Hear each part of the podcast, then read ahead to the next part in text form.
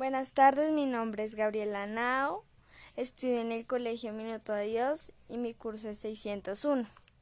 El día de hoy quiero compartir con ustedes un podcast sobre el texto Narraciones indígenas de la Sierra.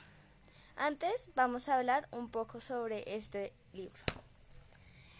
Eh, este libro trata sobre fábulas, leyendas, mitos sobre la tribu de los arahuacos.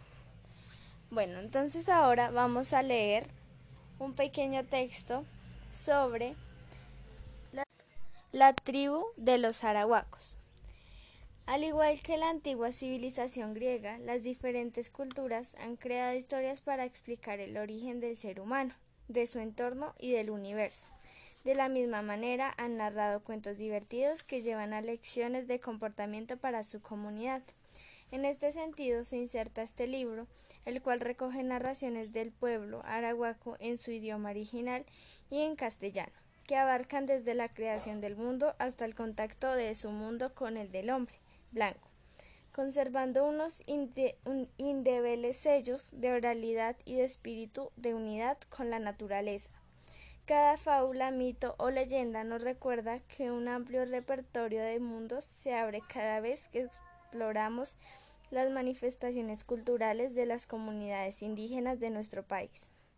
El texto que más me llamó la atención fue de por qué el sapo solo sale de noche y vamos a compartirlo con ustedes. Una tarde caía una suave lluvia y Cangrejo, solo en su sitio, se la pasó tendido durmiendo. Le dio hambre y se levantó, se estiró y se asomó afuera.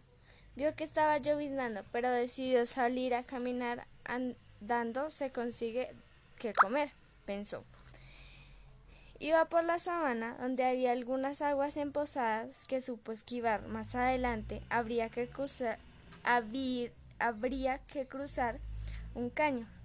Estaba un poco hondo, así que se devolvió por el mismo camino. Cuando avanzaba por ahí, vio que Sapo venía. También estaba mojada escurriendo agua. Se saludaron y Sapo preguntó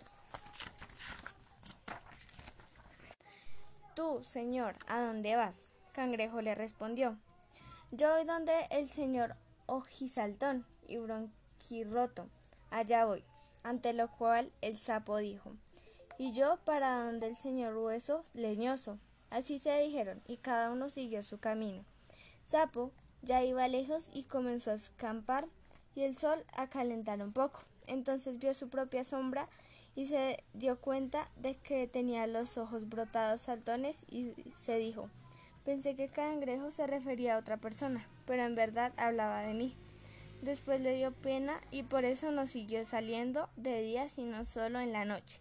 Cuentan que por eso solo sapo solo al anochecer deja su madriguera para salir a caminar. La enseñanza que me dejó este cuento fue que debemos tener igualdad con todos y no discriminar a las personas por algún rasgo que tengan. Y de todas formas también conocernos a nosotros como somos de todas las maneras. Recomiendo mucho este libro porque me parece un libro divertido, que tiene muchos cuentos y muy cortos. Aparte podemos aprender más sobre la mitología de la tribu arahuaca. Muchas gracias.